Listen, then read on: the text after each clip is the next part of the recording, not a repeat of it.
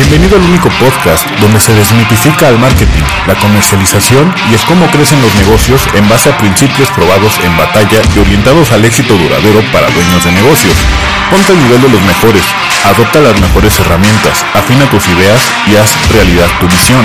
Mi nombre es Damián Gil y te doy la bienvenida al podcast Consigue más clientes. Comenzamos. Capítulo 14. Promesas de marketing y bases de redacción.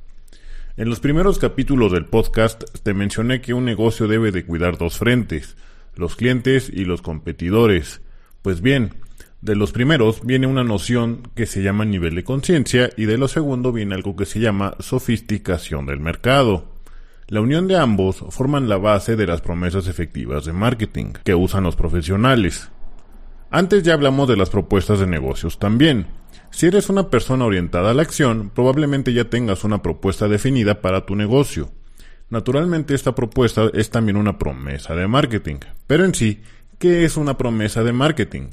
Dicho simplemente, es la garantía de que a través de los beneficios que ofrece tu producto o servicio, se promete un futuro que nos da beneficios físicos y psicológicos.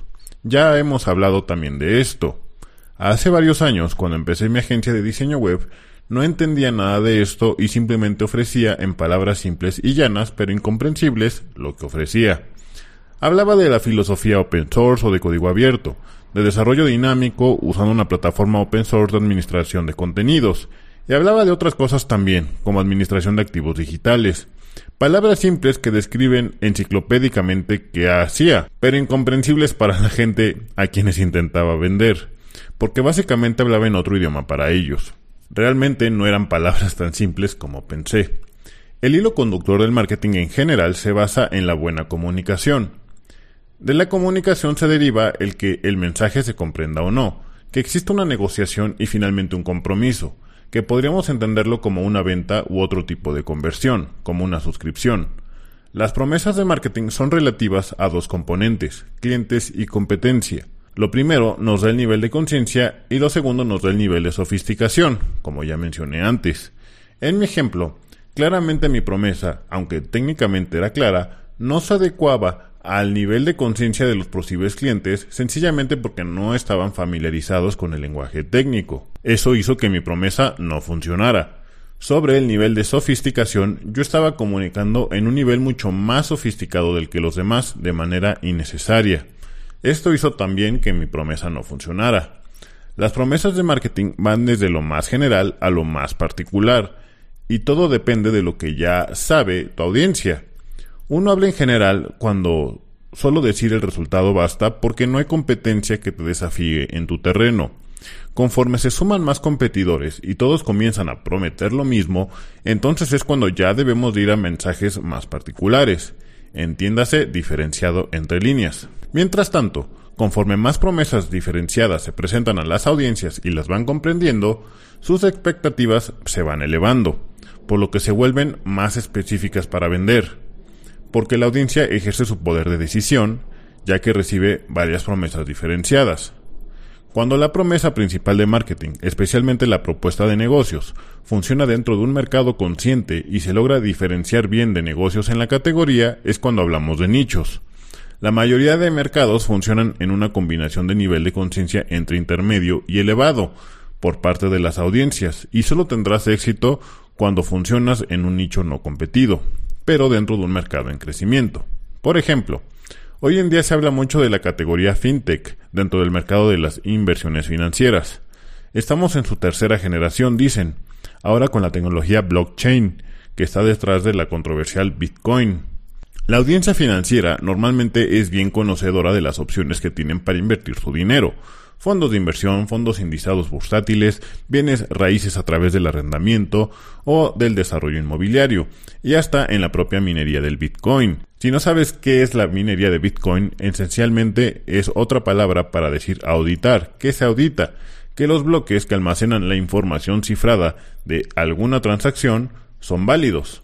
No es fácil auditarlos, ya que requiere mucho poder computacional pero quien lo logra recibe moneda Bitcoin de recompensa. Los nuevos emprendimientos se basan en que la audiencia ya conoce bien estas herramientas y van creando nuevas aplicaciones del blockchain, creando numerosos nichos sin competencia. Por ejemplo, así validan que productos coleccionables sean genuinos, o que vinos y otras bebidas alcohólicas sofisticadas también sean genuinas.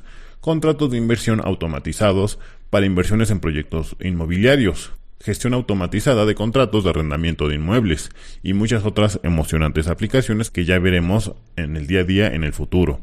Si no eres un insider de las finanzas, seguramente esto que te acabo de decir te suena extraño. Nunca habías oído de esto. Esto quiere decir que tu nivel de conciencia es bajo. Y entonces, solo hablar del beneficio principal de cada uno de estos emprendimientos funcionaría para interesarte. Por ejemplo, en el caso de los contratos especializados para inversiones en proyectos inmobiliarios, sería comprar una parte de un proyecto inmobiliario, por ejemplo un edificio corporativo para departamentos o un hotel incluso, y recibe rendimientos proporcionales de manera mensual automáticamente después de seis meses de tenencia. Empieza invirtiendo desde mil dólares. Después de un tiempo, cuando surjan dos o tres o cuatro empresas en capacidad de hacer esta misma promesa, entonces cada una empieza a sofisticarse. Quizás sumen su propia moneda virtual, quizás se especialicen en cierto tipo de desarrollos inmobiliarios, o quizás se hagan mercados secundarios de esto, como un mercado de compraventa de contratos inteligentes a nivel global. Las promesas de marketing son la base de la comunicación entre proveedores y clientes, y siempre debe de tener el interés del cliente al centro y así devolverle un resultado más o menos diferenciado de acuerdo a sus expectativas que vienen de ver que todos hacen las mismas promesas. La promesa principal es tu proposición de negocios y las demás son simplemente los beneficios físicos y psicológicos asociados a su uso del producto y sus resultados. Entre tanto, no mientas, no exageres y simplemente describas los resultados específicos, tangibles, comprobables y verificables que tu producto o servicio da, estarás en una posición que te permitirá atraer y encontrar a quién sabe cuántos clientes. Si algo es nuevo para tu audiencia, dilo así. Si eres el primero en tu nicho, dilo así. Si tu versión tiene más colores que la competencia, dilo así. Si tu producto es más fácil de mantener que los rivales, dilo así y explica por qué o cómo. El sentido común es la base de toda buena comunicación de marketing. Si quieres saber más sobre niveles de conciencia y sofisticación, en el curso de Udemy Ventas Estratégicas para Negocios al Consumidor, hablo más a fondo de estos en el pilar número 5, publicidad.